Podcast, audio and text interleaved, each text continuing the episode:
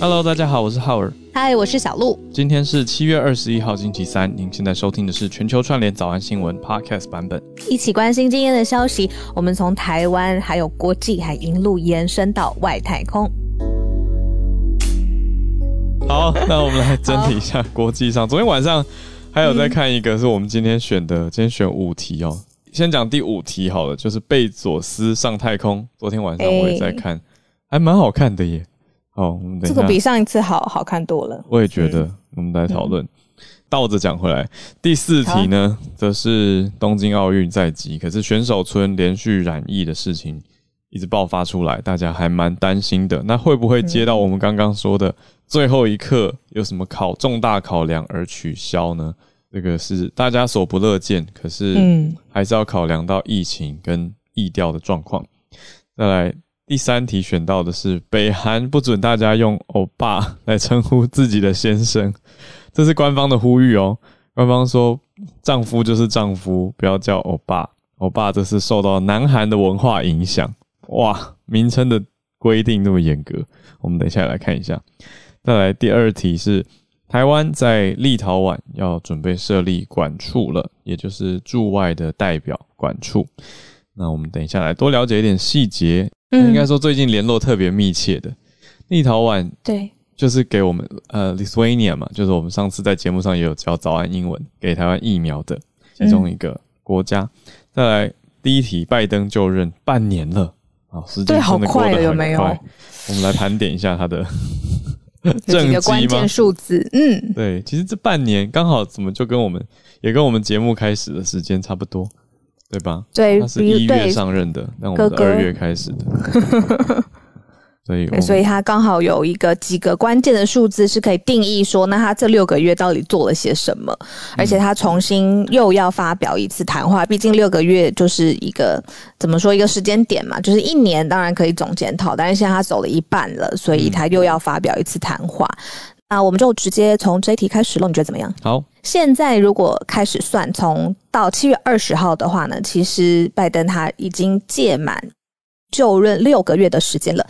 有五个关键数字是媒体统统计出来的，希望这关键数字呢可以讲一下这六个月当中拜登都在做一些什么事情。首先，第一个数字我们很快的带过，就百分之五点九是现在的失业率，这已经是调降了。因为呢，在二零二零年四月疫情最高峰的时候，美国的失业率是百分之十四点八，哇，很很高了。但是现在呢，已经调降到百分之五点九。再来，它的民意。调查显示，嗯，现在拜登的平均支持率是百分之五十二点四，就是超过一半了。那持续在过去几个月都是稳定的升高当中。第三个数字呢是一点六一二亿人，这个是已经有多少人完整的接种疫苗？那也就是说，这个是美国 CDC 它已经公布，就是说，呃，美国。其实让大家普遍的，尤其是成人接种疫苗，一直是非常重大的政策领头，而且大家都很想要推动。那现在有一点六一二亿人啊，已经完成了。今年稍早，民主党为了赢得就是 Georgia 两席不同的参议员，重新取得了参院的控制权，非常的激动。那现在共和党拥有五十个参院的席位，那这个其实是嗯，对，没错，共和党有五十个参院的席位，但是民主党也多了 Georgia 的两席，所以目前他们又在这个。参众两院当然就是继续的抗衡当中。那最后一个数字呢，就是三点五兆美元，就是基础设施法案目前已经达成协议了。共和党之前用成本太过高昂是呃的拒绝，但是呢，现在呃用整个预算的协调程序啊，然后呃民主党是简单多数通过了这个法案，所以也算是拜登任内非常重要的一个他的政绩了，他推动过的东西。那我也来看一下《纽约时报》调查的拜登 approval rating 啊，今天早安英文来讲这个支持率好了，因为支持率我觉得很有趣，支持率是用的英文不是 support，而是用 approval rating 这种认可、认可率或者认同它的概念。我们看到整体趋势来说，好，另外一个民调的网站哦，叫 Five Thirty Eight，Five Thirty Eight 这边呈现它的支持率倒是没有特别。明显的变动，可是 disapprove 也就是不认同他的人是慢慢的在增加当中。从今年他一月上任，那到现在上任的时候大概三成六的不认同，那到现在有四成二左右的不认同，慢慢提高了。可是支持率都落在大概五十五十二五十二到五十四之间，一半一半吧。就是说这个 disapproval 不认同率或者反反对他的不支持他的这个比例。从三十多到四十多，这个是值得关注，注意一下。嗯，那也谢谢小鹿的整理，让大家知道说这半年大概拜登的成绩如何。大家再留言，我去补充一下，也可以看一下。嗯，建豪说，在台湾的拜登支持率可能会有明显的变动，这是呼应刚刚的第一题，会怎么往上吧？你你有印象吗？我们去年还在做。开票的时候，那个时候不是还一堆人就是 铁杆川粉，然后觉得说怎么可以让拜登上呢？然后就是非常激烈嘛，吵成一团。那那个时候大家对拜登说实话认识还没有很深，虽然他已经在奥巴马任内担任副总统了。但是大家就还是有一种事过境迁，就是在在看出这个人到底是谁，然后还开始电油门啊，不是还他儿子的事情，对，非常多负面，然后觉得他跟中国非常交好的消息等等。嗯，那现在好像没什么人在讲，到现在大家就是觉得，嗯，好不错，觉得说抗中啊，抗中是美国这边一一致的意识等等。嗯，所以讲到这个支持率。好，我们回来看看我们自己台湾发生什么事吧。在外交上面，这算是也问问看浩尔会不会听到。现在呢，台湾会在立陶宛来成立代表处，而且是史上第一次用的不是任何其他的名字，就是台湾。这是嗯，而且它是立陶宛是中国。大陆邦交国，哎，那现在我们就等于是用这个台湾自己的名字，就本来就是我们的名字嘛。那设立一个代表处，听到这样的感觉，会觉得，嗯，是不是？哎，可以吗？呃，或者是会不会有点不习惯？还是就是哇，很开心，就是代表已经取得了一个外交重大进展。默默觉得很棒，可是以外交分析来讲，一定要谨慎跟小心，而且要看接下来的发展，因为很有可能会被阻挡，或者很有可能会有人跳出来说什么 呃避统 之类的。对对，避统，坚决反对。对对对，对要我觉得观察一下俄国跟中国的反应，会是我我第一瞬间想要去去看的，因为目前还没有，还哦马上有了，我看到路透社。十五小时前啊，China warns Lithuania over Taiwan opening de facto embassy。好，这个 de facto 的也是一个很好的早安英文，对，实质嘛，就是 fact 啊，它是拉丁文。那 de facto 代表实质上的啊，de facto embassy 实质的驻外代表管处。呃，我不知道大家有没有概念，仔细去看一下，台湾目前在外交上设立在各地的管处，除非有正式的邦交，否则都不用 embassy 这个字。都用 representative office，叫做代表处，对，或者是经贸办事处，所以有很多 economic and cultural office 这样 E 什么什么 ECO，常常常常也叫台北经贸文化办事处，所以是 TECO 啊，用这样子的缩写，而不用正式的 embassy。所以在路透社这边，他用的标题就是 de facto embassy，因为用了台湾，这就是实质上代表对外的。驻管处啊，可是问题点就是小鹿你刚刚说到的立陶宛跟中国的邦交关系，所以呢，这边中国是提出说不要 send the wrong signals to Taiwan independence forces，不要给台独势力错误的讯号。嗯，所以果然跳出来骂了，跟刚刚讲的，嗯，预测的很像。就在讲这个问题，就是 Taiwan would open a de facto embassy in the Baltic country, a move the United States strongly backed。哦，第一段还直接带到说，这是美国强力支持的举措。哦，可见在背后，就算是我们跟立陶宛之间，但是背后其实有其他的朋友支持。是，呃，有一些背景的小知识，就是例如说，像之前呢，呃，如果说要看历史的话，我们第一个以台湾为名的代表处是台湾驻呃非洲的索马利兰，这个代表处是台第一个以台湾这个名字就放进去。那立陶宛呢是欧洲第一个。以台湾为名的代表处。对，那之前呃有什么英国在台办事处的名称是 British Office Taipei，对，然后德国在台协会是 German Institute Taipei，其实都没有直接用到 Taiwan 或 Taiwanese 这个字，所以等于说是在欧洲上面算是第一个例子啦。对啊，大多都是用城市。对我自己在说话的时候，其实也会特别注意，在特别敏感的场合，我常常都用城市来来对谈，而不用讲国名哦，就就避免争议。讲城市没有问题啊，就来自哪个城市，这个是大家都可以讲的。不过这一次真的很特别，因为就是直接用了 Taiwanese Representative Office 台湾办事处或台湾代表处，而不是用台配了，所以这也是在欧洲第一次直接用台湾的名称。所以呢，因为过往在欧洲，我们其实只有在梵蒂冈嘛，就是梵蒂冈是一个正式的代表处，而且是有邦交关系。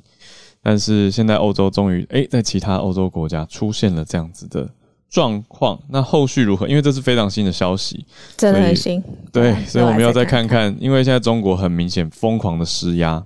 那路透社用的词是 ramped up pressure。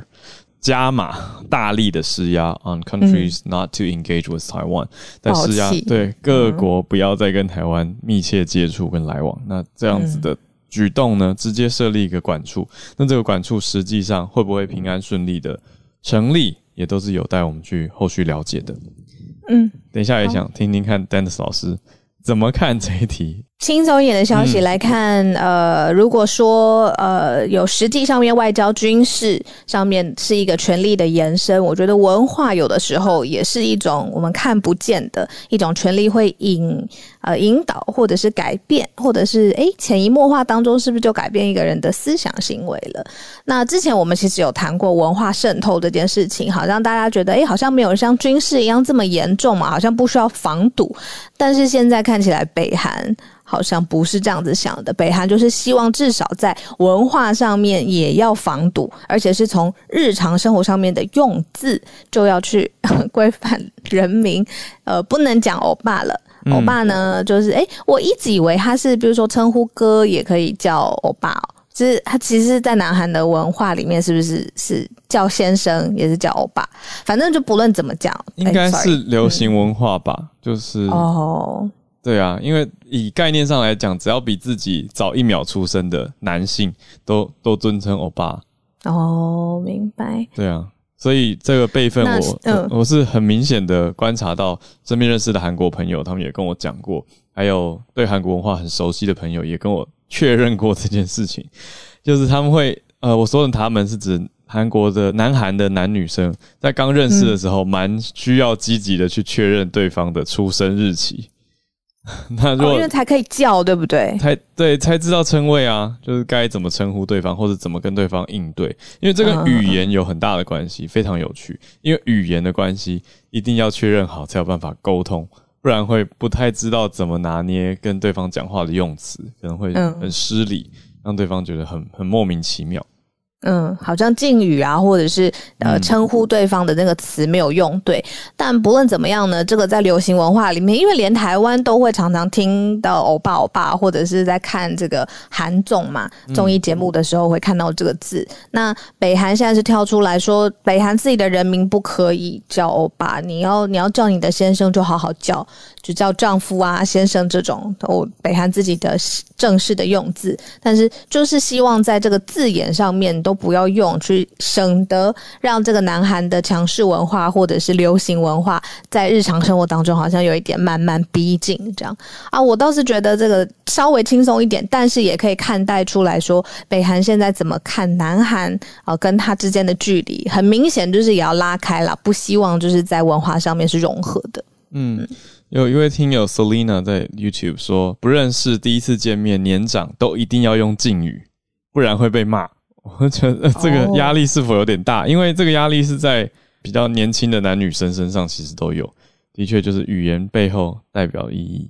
刚刚有听友传讯息给我说，呃，在南韩，女孩子叫比自己年长的男性是叫欧巴嘛？那男孩子叫比自己男年长的男性是叫做 hyung。这个这个我有印象，对，有印象。可是因为刚不确定，我没有特别补充。那有听友提醒，我就想说，还有对补充给大家。好。看到东京吧，我们来到东京关心一下，马上就要呃开幕的东京奥运。嗯但是现在真的哇，好严重哦！很不到一个小时之前才有媒体报道，所以真的很新。就是东京奥运组委会的秘书长松口说，要来开会讨论到底要不要取消了。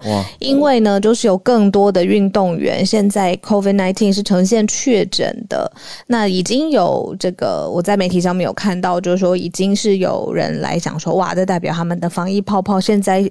很明显就是破功了嘛，嗯，那也有一些人是说，呃，不仅是选手哦，你要想想看，还有各国的呃教练呐、官员呐、然后记者啊、随行群。所以呢，我们刚才找到了一个数据哦，就是说七月二号到现在呢，整个是官方的组委会已经有证实，包含官员、记者群已经呈现了五十八个 COVID 的确诊的阳性反应案例。哇，那对，所以那现在这个是外围区，现在是说连选手村自己都有发现。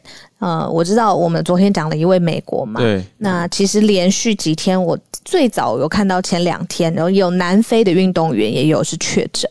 那那个地方我们之前有谈过，就选手村的聚集是很多很多人的，那有很多的。虽然已经没有观众了啦，但是他们总要聚集一起吃饭呐、或者是会跟其他的呃选手有到交流，所以哇，现在这个状况有点紧绷。然后主要的开幕的赞助商现在也都已经不支持了，这个昨天我们也讲过。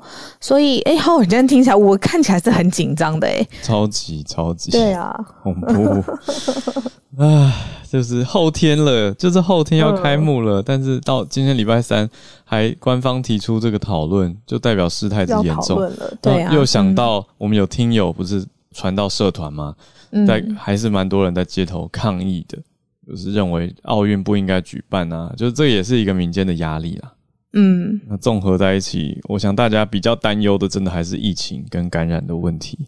就嗯你说选手，那再来我就想到说，那感染的选手是不是就不能参赛了？对，完全不能参赛。那那个项目其其实也就不知道，因为所有的人都那么努力的，可能而且到最后最顶尖的人才有办法去。那选手一被拔开，那个赛事的结构一定会有很大的改变。还有今年的比赛结果，大家会不会以后回顾起来会说，哦，那一年你知道特殊，所以对公不公平呢？哦哦就是跟其他人也不公平，跟其他届嗯比起来，会不会有超级强的选手染疫？所以那、嗯那一年的本来可能第二、第三名变成第一、第二名，就是这种概念，会不会各个项目也出现一些公平性的争议，还有大家的舆论的想法，这些都会有可能冲上来。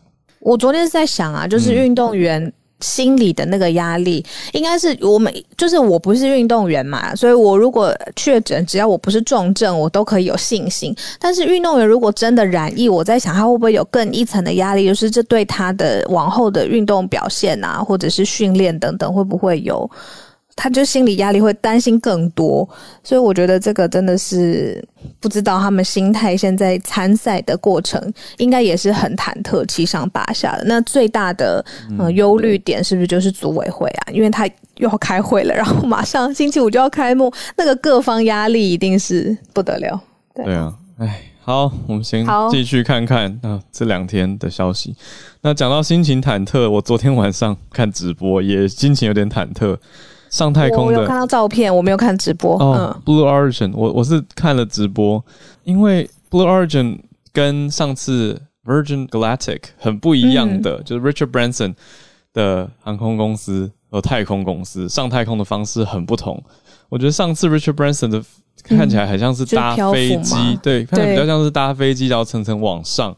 可是呢，昨天晚上 Jeff Bezos 就是亚洲时间的晚上啊，当然是美国的白天呢，是直接火箭从底部燃烧喷射往上冲过卡门线，再循着一个轨迹掉下来，最后再把主要的呃太空人的舱舱体呢脱离，然后降落伞落地这样的形态。所以我就觉得哇，那个坐在里面的人比较完整。完哦。整，可是也比较恐怖，嗯。因为我看到那个起火，不是恐怖。不是。起火，是点火发射的时候，我就想到小时候看到，嗯。偶尔还会看到一些失败的电影画面，或者是那种新闻画面，哦就是刚起火，大家欢呼，下一秒就嘣的那种。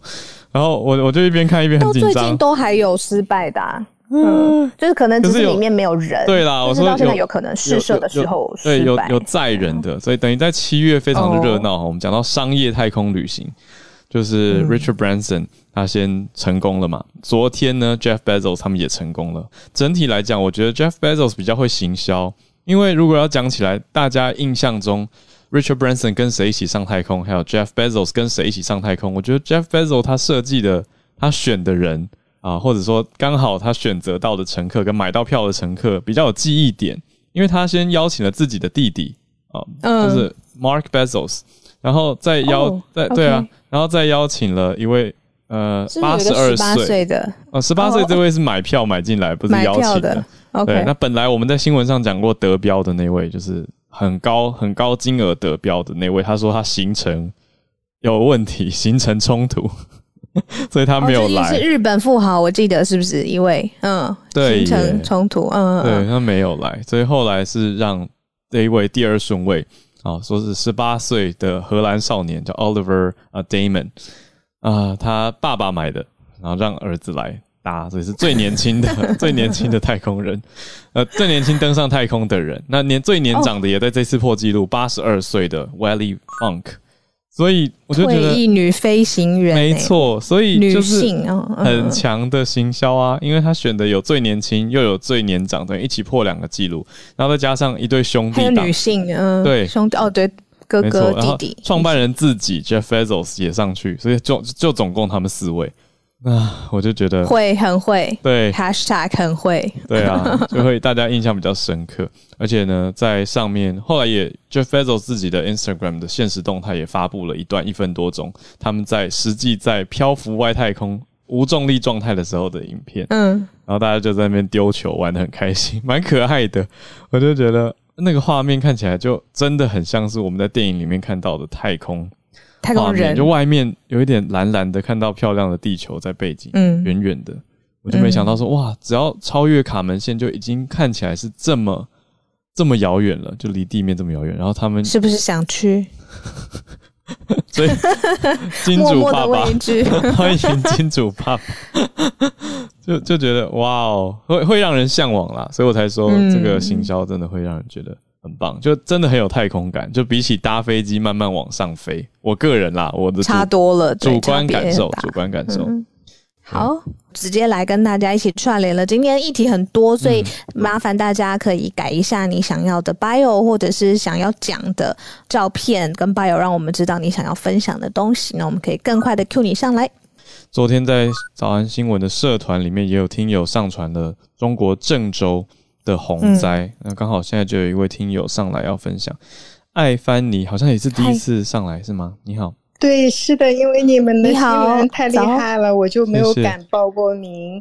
然后我们现在看到郑州现在洪灾非常厉害，它好像是那个泄洪的。那中国的官媒呢，它叫郑州发布，它还在报道了一些就是他们认为防疫中心很好的，什么提提醒大家呀、救灾的。那我在那个推特上面看到了另外一些情况，就是我照片上这样讲的，还有一些视频，它的地铁的水可能已经淹到脖子了。那我要想讲的是，在这种情况下，当然那个中国的人比较喜欢那个听政府指挥，但是他们的自救能力很差。你们可以嗯看到我的头像里边死了这么多的人，就是这个这个情况还是非常严重的。我希望我看到这个标题没有，就希望大家能够就是能关注到这件事。然后这个是郑州发布说，今天这个傍晚六点左右，强降雨，呃，郑州地铁的海滩寺到沙路口呃那个隧道里都出现了积水，然后还有一列那个就是嗯，就是还有一列那个呃高铁也停在那里，大概有三十几个小时了，里面人在求救，就是这样的情况，我不知道你们有没有注意到？呃，然后呢，那个郑州发布说，那个网传郑州进入特大自然灾害一级战备，然后他有这个是辟谣了，然后他发的还有是七月十七日以来，呃。郑州地铁已经封了，然后全面疏散乘客，但是那个可能是救援还是不够到位。另外，我想想一下，就平常的时候，呃，根据我以前在中国的情况，我现在是在在美国，就他们在课堂上呀，什么就是呃，就是教的自救能力是基本上那个民众是不能够，比如说你去在地铁里，你不能等在那里，你砸窗户自救干什么？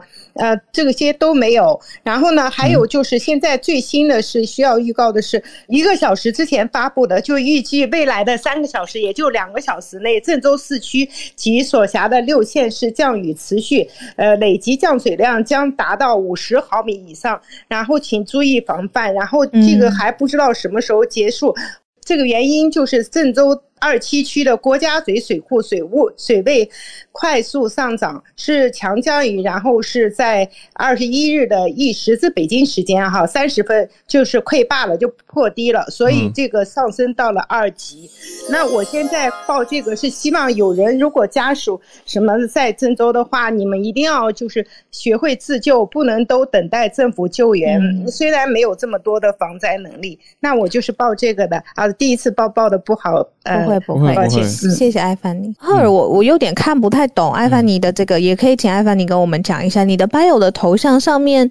这是在一个地铁站吧，对吧？哎，对，这就是郑州地铁。然后那个视频是没有办法放，就一开始那个视频是有有人说打电话给什么三姨呀什么，然后这个时候水已经淹到了就是胸口以上，就快到脖脖子了。但是这个时候的那个地铁门还是没有打开的。那中国的官媒报道是后来有一部分地铁是已经打开的。对。然后我那我看到的这个视频是没有打开，之后呃人到了以后就是打开以后就是。这个现象，这只是其中一张照片，就是上很多尸体啊。但是中国的官媒没有报，这是他们在现场的人发上来的啊。所以躺在地上那些是已经被淹死了，嗯，对，已经死掉的。还有一个。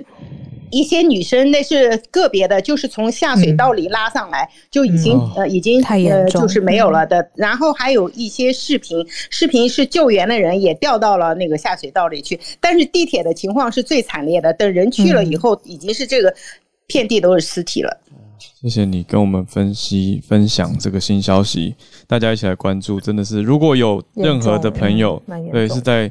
中国郑州或河南这个地方，就提醒他们多多注意吧，真的是自救自救，多多对我也我也谢谢两位，就是让我有这个机会报这个消息。我真的是因为我在那里生活过，我是知道，就基本上没有教什么救援知识的，不能等的这个事情。你生命是你自己的，嗯嗯。谢谢艾凡尼，艾凡尼上来呼吁一下。艾凡尼是在加州吗？我对对，我是在加州，我在洛杉矶。谢谢你，谢谢你，谢谢。好沉重的消息，对啊，好，对这个消息好沉重啊！且不管其他的，生命最重要。你你看，就是虽然中国官媒不报道，但但是这么多，我真的看了很着急。我都希望这个消息能够传去，就不能等，一定要自救。你在那里喊发照片、拍手机，那个时间你还不想我们把窗户砸了逃出去？明白的，嗯，谢谢，谢谢。好，下一位月光河，嗨。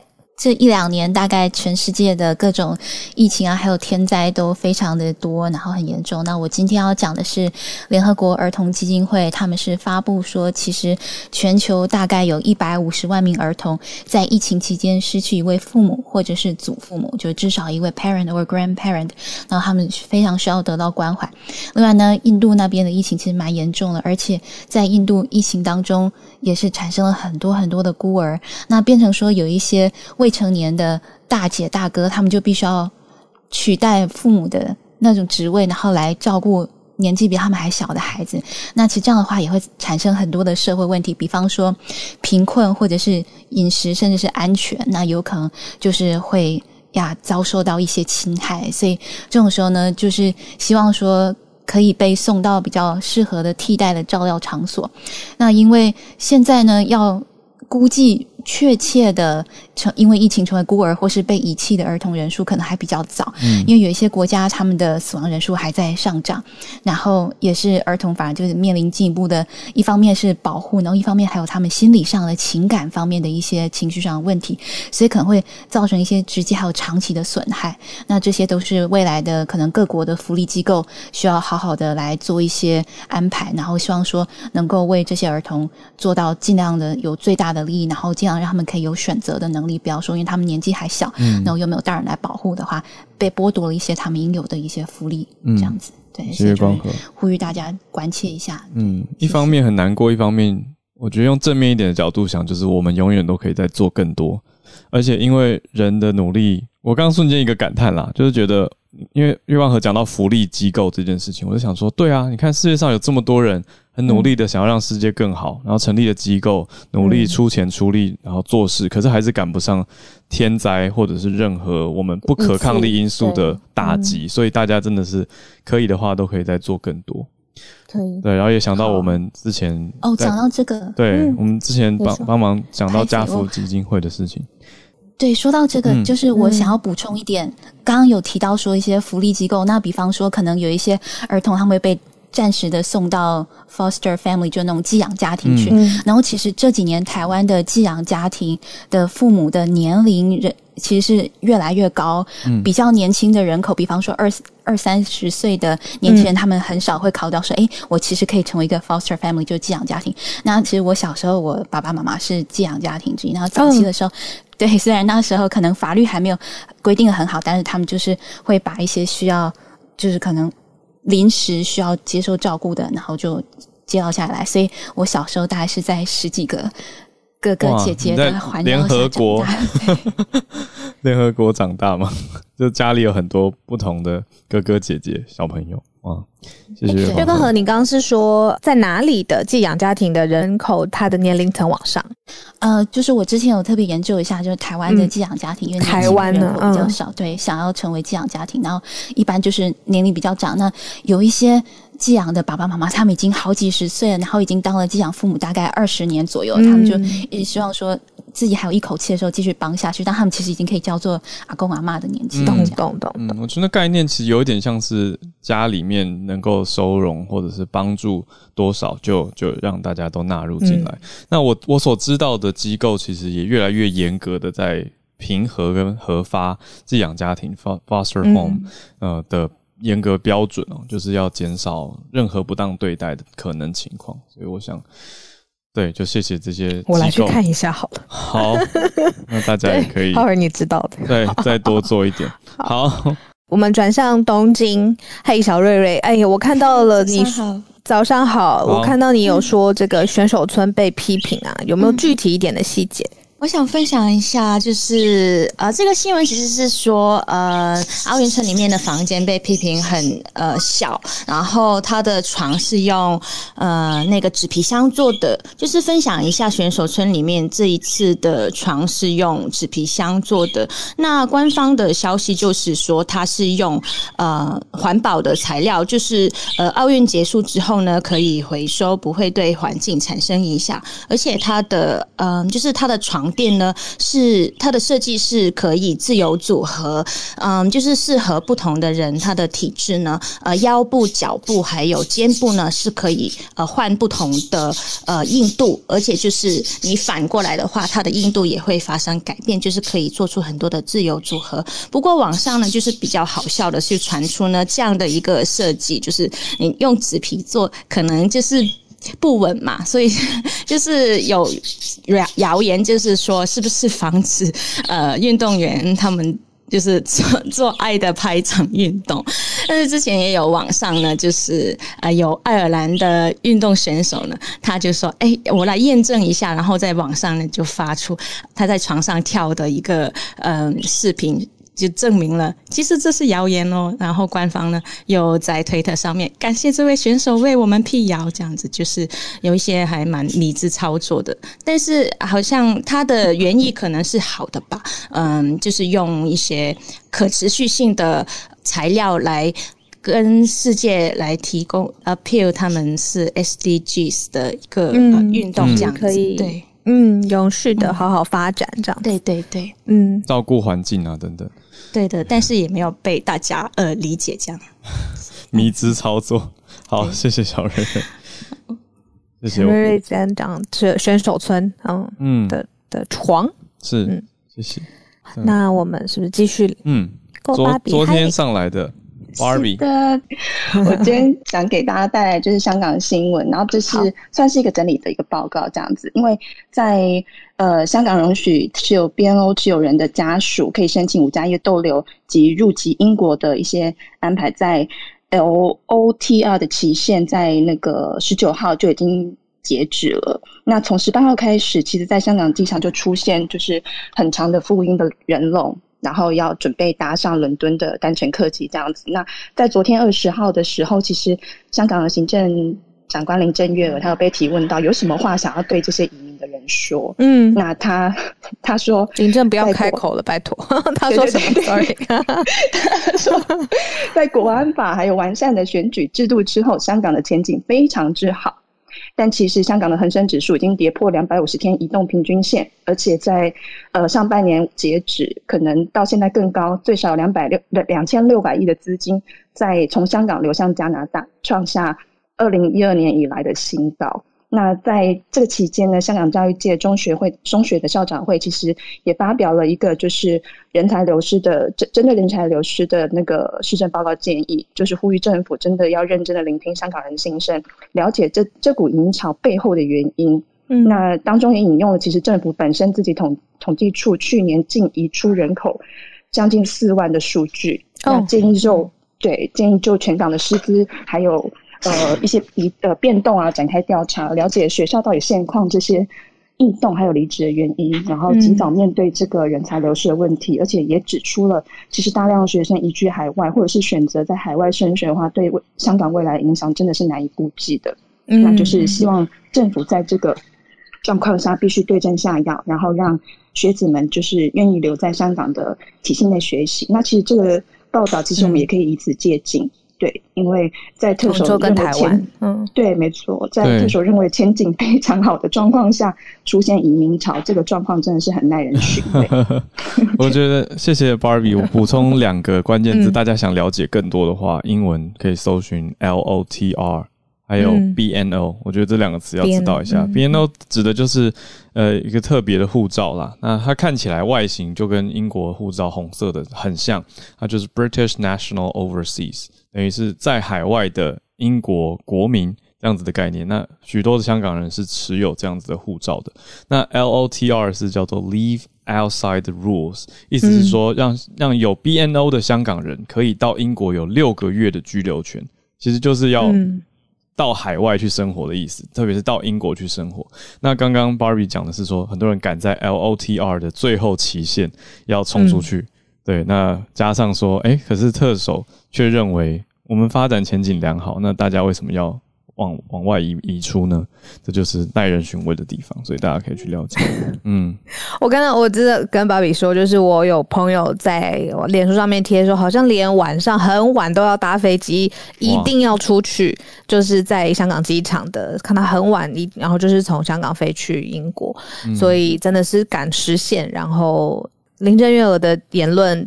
对。嗯，我怕我讲了太过偏激的字眼，所以我 我你说的很好，你说 对，对。一个字。对赵不宣，就说嗯对。好，来下一位，我们来到嗯。常常跟我们来分享来自洛杉矶的 Harrison。今天主要来给大家呃一个更新的讯息，就是关于 Biden 的一些民调数据，就是呃根据 Newsweek 也就是新闻周刊综合呃 Reuters 跟 Ipsos 的民调数据呢，就是现在呃 Biden 上任六个月这个时刻，Biden 现在的在全国的支持率有百分之五十三，这其中有百分之八十八是民主党，百分之十七是共和党。然后在同时期的川普的话，的他的支持率是百分之三十八，这其中有百分之十的呃民主党，有百分之七十七的共和党。呃，在呃在执政六个月之后呢，我们比较关注一点是，就是 independent voters，我们所谓中间选民，他也就是他在投票的时候并没有登记自己是呃共和党还是民主党的。呃，这部分人中有百分之五十二支持 Biden，有百分之二十六支持 Trump。也也可以看到，就是 Biden 在所谓的团结美国，在这方面他有他是很有成就的。那么还有一个很有意思的数据是来自 CBS 的民调，在二零二一年的一月份的时候，大家认为疫情状况会变好的只有百分之三十五，认为疫情会变坏的有百分之六十五之多。但是在今天就二零二一年的七月，或或者呃，他他做民调的时候是六月，那么认为疫情会变好的有百分之六十四之多。疫情会变坏的只有百分之三十五，就可见呃，拜登在防疫方面的成就，大家是非常得到肯定的。但是同时呃，也要注意的一点是，呃，在同时期的就是川普的民调，就是我们看到呃选民对于移民跟边境政策支持 Trump 的有百分之四十三，支持 Biden 跟 Kamala Harris 的只有百分之四十一，就是因为呃 Biden 在边境政策上。的放松会导致很多的拉美裔的移民从呃从就是无证移民也要大大规模的从美国南部边境逼近美国，嗯呃就是我们我们知道在美国的其中选举通常执政党会输掉其中选举的几率会比较大，那么就是现在呃民主党在国会两院的优势都非常的小，在尤其在众。在参议院的话，只有 Kamala Harris 副总统的一一票之多。那么，所以就是移民问题会否成为就是民主党失失掉国会呃多数的这样的破口？所以我们应该拭目以待。谢谢，谢谢 Harrison，也带来这个各种调查的更新，也让我们知道关于移民政策，大家还是很有感、很在意的。所以，我想疫情之外呢？嗯，其实，在我觉得疫情之前，我们在讲 race，其实也是美国种族的一个大题目嘛。那移民政策就跟这个有很大的关系，所以也来持续的关注。谢谢。来，我们下一位来到，再回到东京，翠翠。今天想要分享我刚看到真的蛮有趣的新闻，很神秘的消息。对，就是其实乌干达的选手，不好意思，因为他的名字因为我不会念，用日文念的话叫做 Julius s e c h t o l e k o 就是这一位二十岁的嗯举重选手。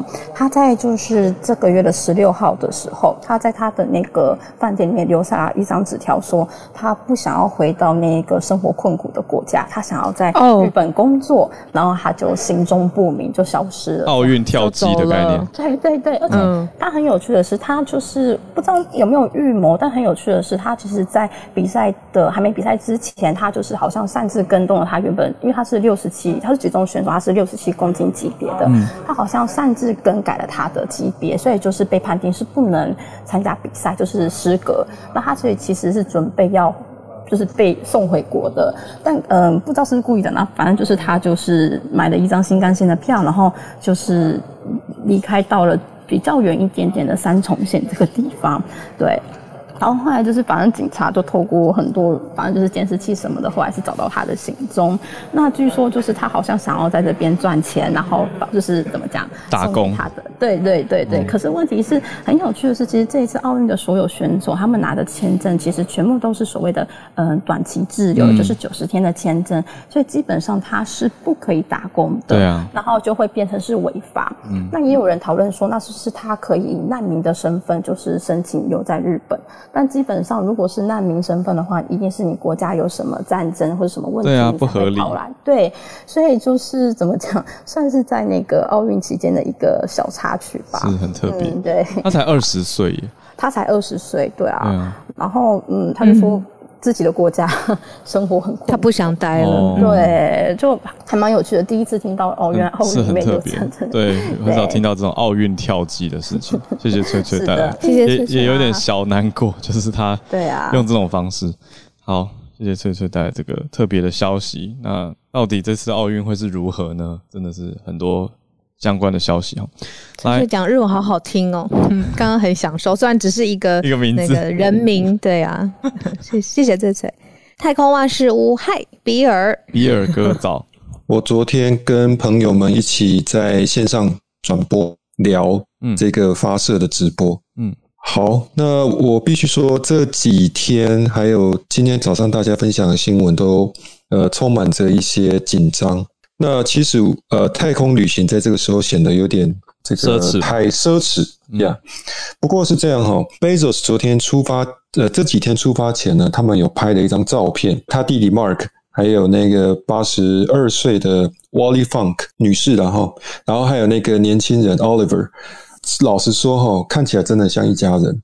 这个拍照拍起来很像全家福啊。这是在那个 Virgin Galactic 出发之前的。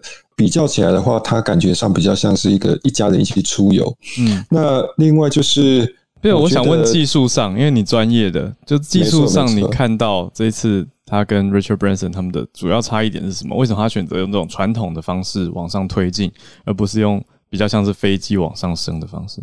其实浩尔刚刚有提到，呃，在火箭点火的时候感觉有点紧张，然后对的话，Richard Branson 的火箭相对性安全。是比较高一点，因为它使用的是呃混合式的火箭，有点像冲天炮的材料，所以呃我们昨天也有提到，就是像它之前有发生那个事故，那在这摔下来的时候，火箭飞太空船本身没有直接的爆炸，那是因为它使用的是固态的燃料，混合式燃料。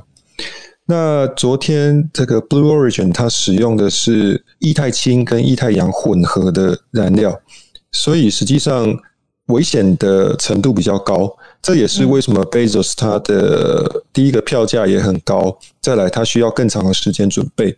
嗯，但是昨天确实是也是刚好是阿波罗登月的五十二周年了哈。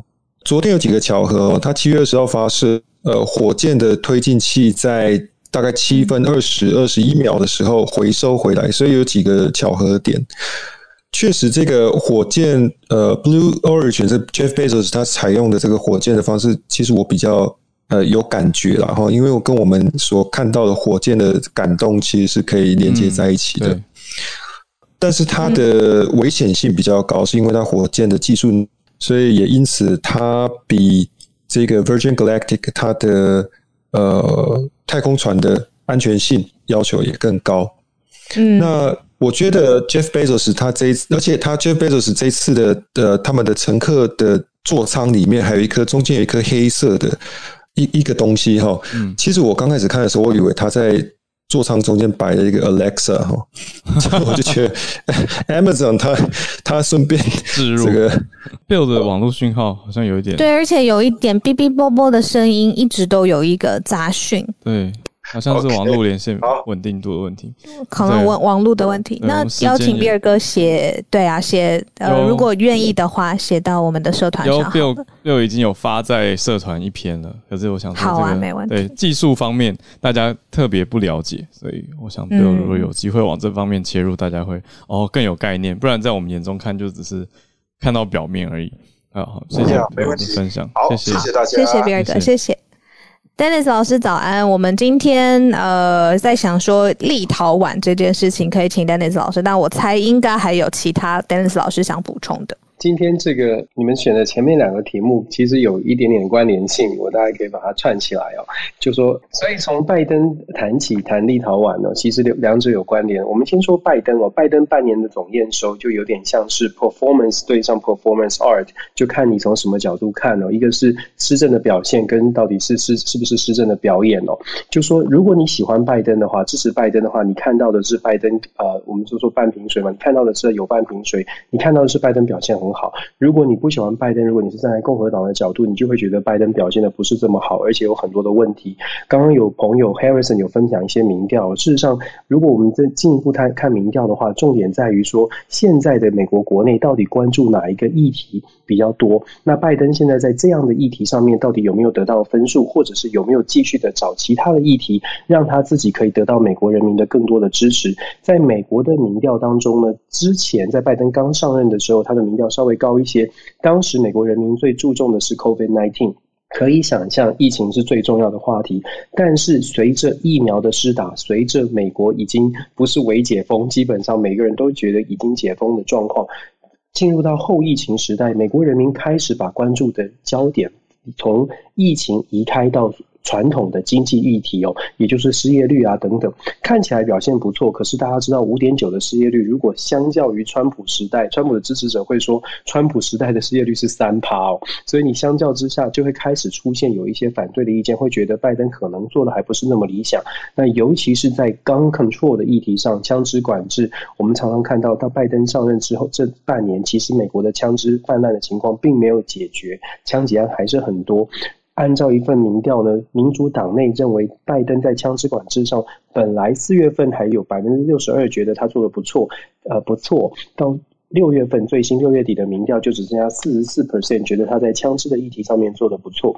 种种的迹象显示，这过去这半年呢，虽然我们不敢说拜登有蜜月期，可是他确实支持度或者是遇到的挑战是越来越多。接下来的选举，拜登政府看起来已经开始在寻求另外一个议题。最新的这个消息，过整整种种的国内的政治动作，看起来拜登已经把议题移转到所谓的 voting right。如果大家关注美国政治，最近有一些讨论。就是有一些共和党的人士呢，在在这个选投票的权利上面，希望有做一些多一点的投选举的限制哦。那拜登是特别召开记者会去反驳，看起来选举选举权这件事情是他大概是二零二二年甚至二零二四年一个重要的国内议题，在后疫情时代。那我们看到外我们在外交，我们讲了那么多内政哦，是拜登要巩固他的政权，外交是内政的延伸。拜拜登在外交上面做出什么样的成绩？我们一路看来，从刚开始拜登是顺风顺水，我们讲了好多次哦，下棋一路都下得很顺哦，完全按照他的步骤在走。但是现在呢，我不敢再说水逆了，就 走到现在哦。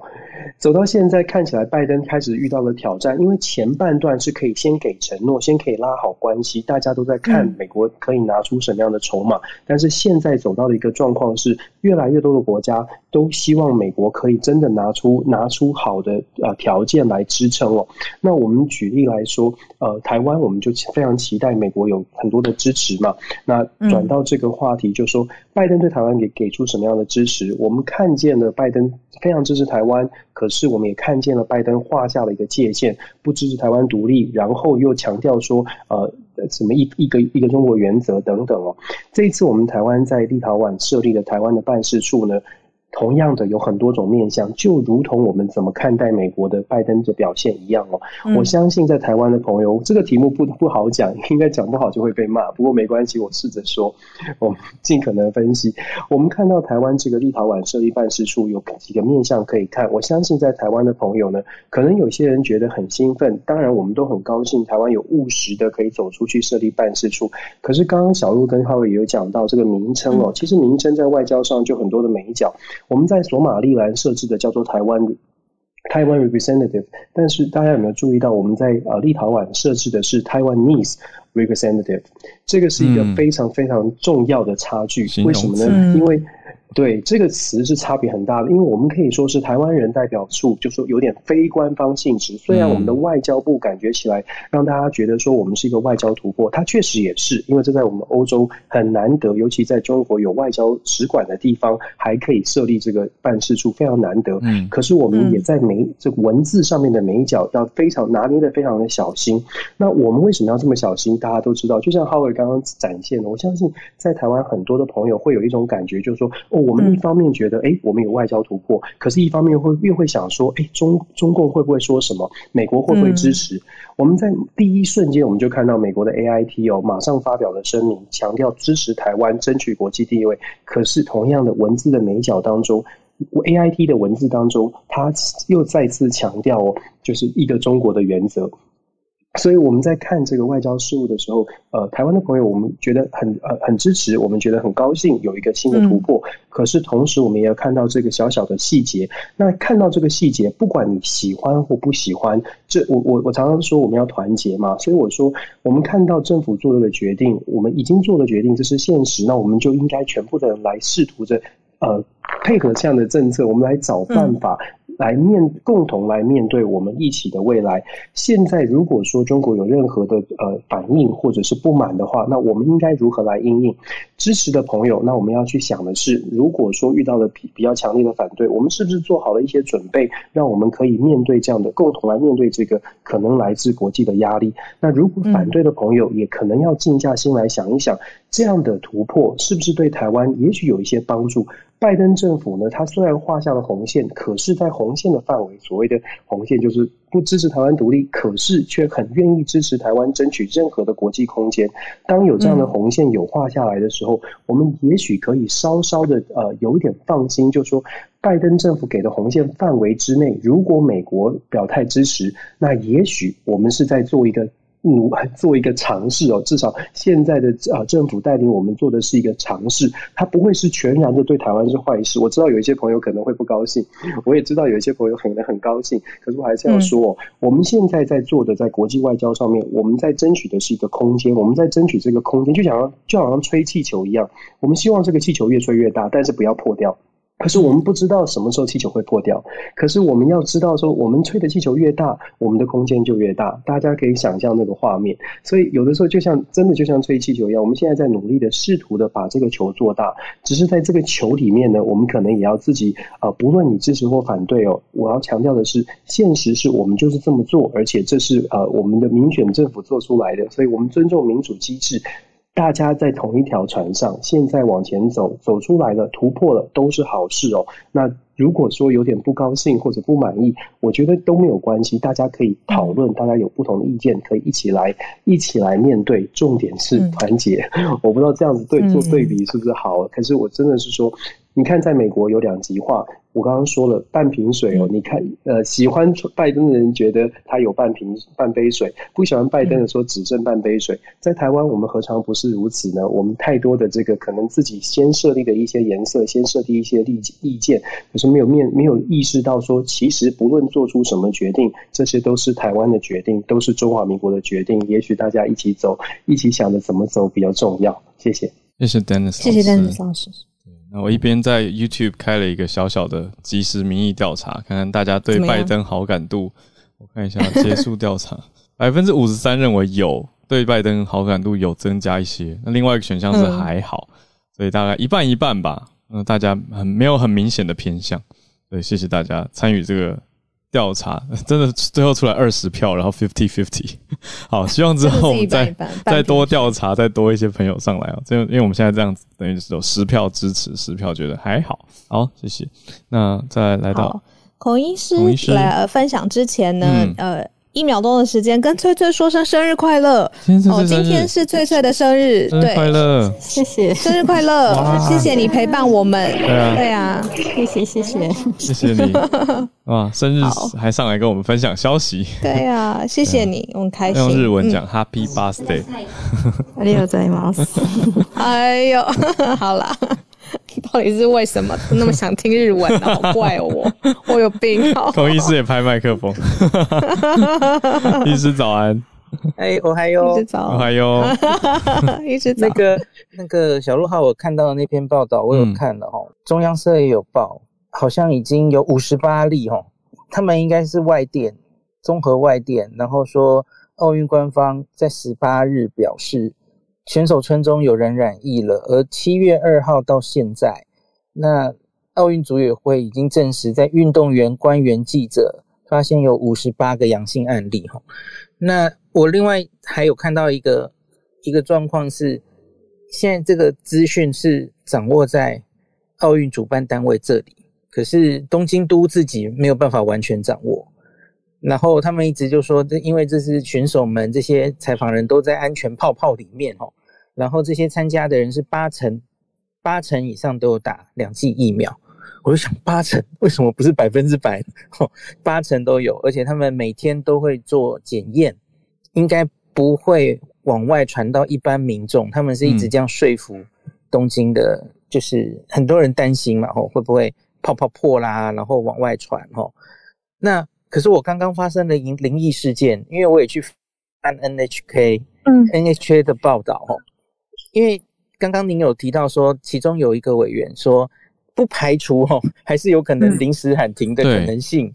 那篇我我就想找他的原文是怎么写的。嗯，那其实看起来是发生在昨天的记者会上，有人问东京，有人问说东京的案例还是一直在增加嘛？吼，疫情假如严重到一定程度。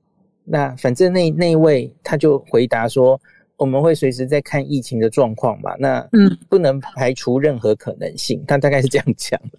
可是我我是很难想象，只剩三天了，怎么可能还会头都洗下去了？怎么会突然的 叫停？那另外，我发生的灵异事件是这样的，因为我有看到 NHK 有一篇报道，说他们公布了一个数字。